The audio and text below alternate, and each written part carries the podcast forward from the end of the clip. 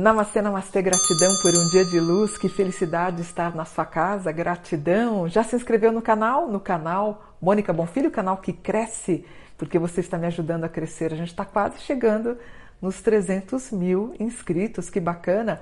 Deixe seu gostei, eu sempre dou uma lida nos comentários depois que a gente posta os vídeos. E hoje eu quero gravar um vídeo de um tema que vocês pediram muito para mim, muito, muito, muito. Tem duas semanas que vocês estão pedindo nos comentários o mapa da Elise Matsunaga.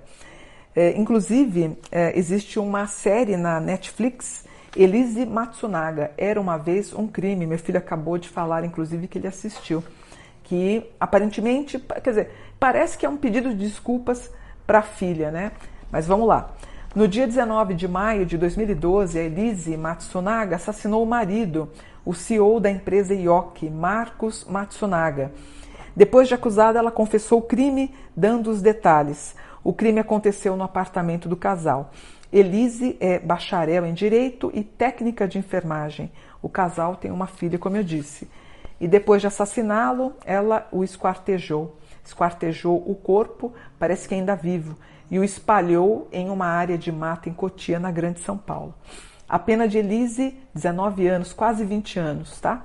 Então eu fiz, ó, mapa natal e a revolução da Elise. Ela é uma sagitariana com ascendente em peixes e o grau que ela tem em peixes revela a, a, a, a ligação que ela tem na área de direito. Curioso que ela acabou usando esses aspectos na área da justiça até que, que culminou nela sendo levada presa, né? Interessante que toda pessoa que tem ascendente em peixes, eu já falei isso em outros vídeos também, é uma pessoa que tá, é, é, é a última vida dela. Isso me dá a entender também, em alguns aspectos, e no caso da Elise, isso é muito certo no mapa dela. Eu posso estar errada, mas eu acho que tem muito sentido que eu vou falar para vocês. Isso justifica muita coisa. Porque a Elise, né, vocês devem lembrar, ou vocês sabem aí da história dela, ela era uma garota de programa, né, no qual ela fez o contato com o Marcos, né, Marcos ou Marco, com Marcos, e eles acabaram casando. Ela tem um aspecto em peixes que também leva à área de direito, mas uma coisa muito interessante. Ela tem na casa 12 um aquário virada para peixes. Peixes no meu mapa. Aí você fala, Mônica, mas na astrologia não sei de quem, não é assim. Na minha, porque eu sou autodidata em astrologia, então eu fiz o meu método. No meu método, esses aspectos em peixes, aquário, remonta o Oriente e ela acaba casando com Mars com ascendência oriental. E os aspectos que ela tem na casa 12 já tratam e já falam que a Elise, em outra vida, além de ter sido mulher, também ela se prostituía. Provavelmente ela foi uma gueixa.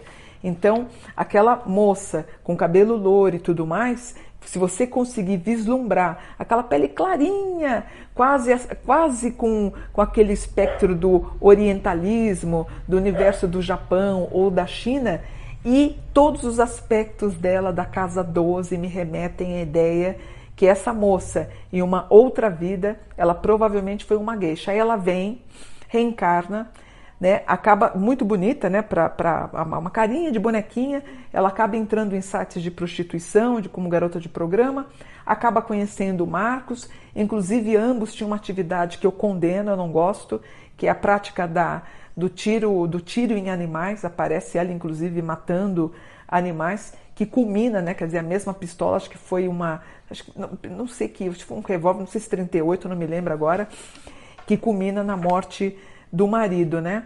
Então, é, por exemplo, eu tenho aqui, no caso dela, a ideia dela ter sido uh, vítima dessa prostituição em vida passada aparece aqui. É, em outra, ela teve uma vida muito curta e numa antepenúltima, com uma Vênus na 11, gozado, Vênus 11 e 12 também, toda vez que tem uma referência na casa 12 de mapa, é aqueles amores secretos, é aquela coisa com muita descrição. E ela, a Elise, ela tem só na casa 10 o microfone na mão. Então, a pessoa que de uma certa forma tem os holofotes para si. Ela tem, uh, por exemplo, ela tem um Marte na 7. Geralmente, quando você vê o um Marte na 7, é uma referência que vai ter briga no casamento, tá? Um Júpiter na 8, que é a morte. Saturno na 8, que é a morte.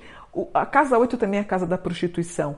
A casa 8 é a casa da medicina, da prostituição, dos segredos ocultos, da astrologia, da espiritualidade. Ela tem um Júpiter na 8. Júpiter é dinheiro, ela ganhou o dinheiro com isso, né?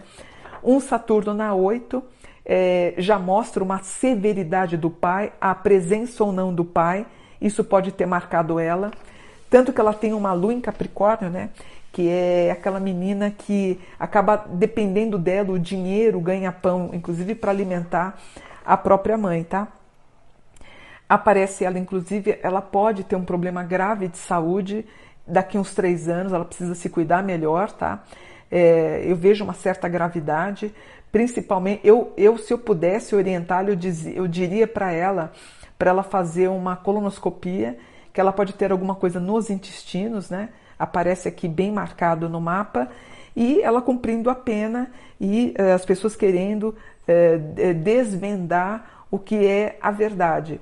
E eu estava fazendo um comentário, meu filho fazendo um comentário comigo, comigo, quer dizer, se eu pensar que essa moça ela já foi uma foi levada à prostituição numa vida passada, ela volta nessa com uma carga também de se submeter aos favores, aos desejos dos homens. Então, quando ela foi humilhada pelo marido, que ela culmina então na morte do marido com um tiro, foi que meu filho falou: mãe, poderia ter ficado só no tiro, né? Ela pega depois esquarteja. Então, essa raiva que ela tem não é dessa vida, já é de uma vida passada, né? E o Marcos provavelmente vem também dessa outra vida passada, que culmina na ideia de China-Japão, e eles devem ter vivido no qual ele pode ter sido o senhor dela, se encontram e acontece uma coisa numa atitude insana, acaba matando o marido e esquartejando, né? Quer dizer, você vê que loucura a pressão que essa moça deve ser sofrido. Eu estou defendendo ela? Não, estou tentando entendê-la para ter levado alguma coisa nesse sentido, tá? É, nós temos aqui aspectos, então, de, por exemplo, ela tem o um aspecto do sul, porque ela nasceu em Chopinzinho, tá claro. De novo, o mapa fala que ela precisa tomar muito cuidado com pâncreas, fígado, cólon, tomar muito cuidado, risco de ter algum, alguma chance de ter células cancerígenas. Eu faria uma, um, uma endoscopia, faria uma análise no cólon dela para ver. Ela é um pouco ansiosa, um pouco nervosa aqui. Aparece. A Elise está passando por um Plutão é, com Plutão. Esse Plutão com Plutão dá explosão dela com visibilidade, que é a própria minissérie da Netflix, vai até dezembro de 2022. Em 23, bem em janeiro de 23 até março de 23, pode acontecer uma nova oportunidade de liberdade para ela. Parece que ela já está no semiaberto, mas talvez a gente tenha alguma modificação nesse sentido em 2023 ela está passando por um grau que chama reconhecimento, e realmente, né?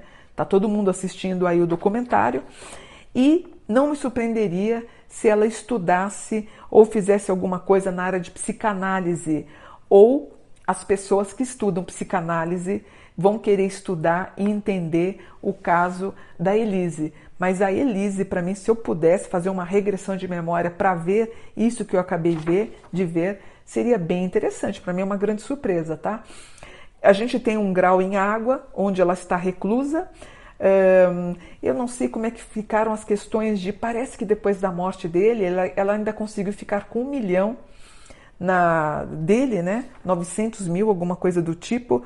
Deixa eu ver, por exemplo, na casa de filhos, ela tem um aspecto em virgem. Quando você tem um aspecto em virgem, significa que você não vai ser amiga da filha.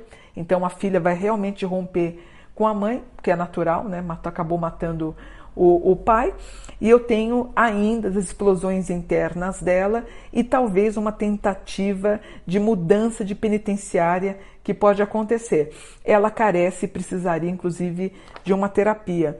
Uh, o Kiron, uh, as coisas relacionadas a. Interessante, o Kiron dela é, seria mais ou menos isso, que ela queria ser famosa de um jeito ou outro, ou de repente ela até talvez tenha tentado, ela foi bacharel em direito, ela queria ser uma pessoa relativamente conhecida, mas acabou sendo, né? De uma forma torta, mas acabou sendo. Aparece o Kiron dela, é, a vontade de ser famosa, que culminou no prejuízo da vida do, do, do ex-marido, né?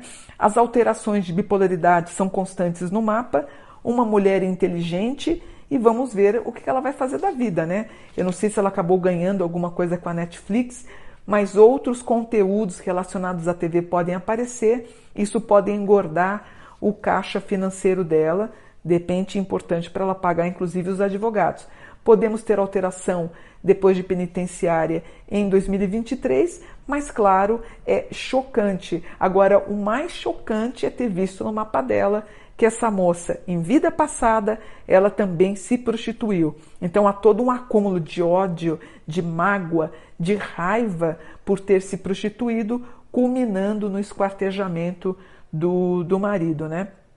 Apesar de, por exemplo, no próprio mapa natal dela, é, não havia amor, né? É, é, tem um virgem aqui em mau aspecto, não havia amor nesse relacionamento deles e uma Lilith na 10. A Lilith é a sexualidade na casa 10. É quase como se ela fosse tomada espiritualmente por uma pombagira, vamos dizer assim, né? Então ela se transformava quando ela estava se prostituindo, se vendendo, vamos dizer.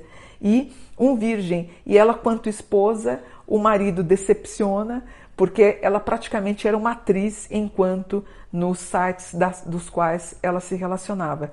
Infelizmente culminou na morte de uma pessoa não, não, né, é terrível, é óbvio, né? Claro que a gente não quer nada disso, mas para mim justificou, achei muito curioso o fato de uma vida regressa dela ser provavelmente uma prostituta ou até mesmo uma gueixa, tá bom? Vou ficando por aqui, espero que vocês tenham gostado da análise, para mim foi chocante, né? Saber o que ela foi em vida passada, tá bom? Namastê, gratidão por um dia de luz, namastê.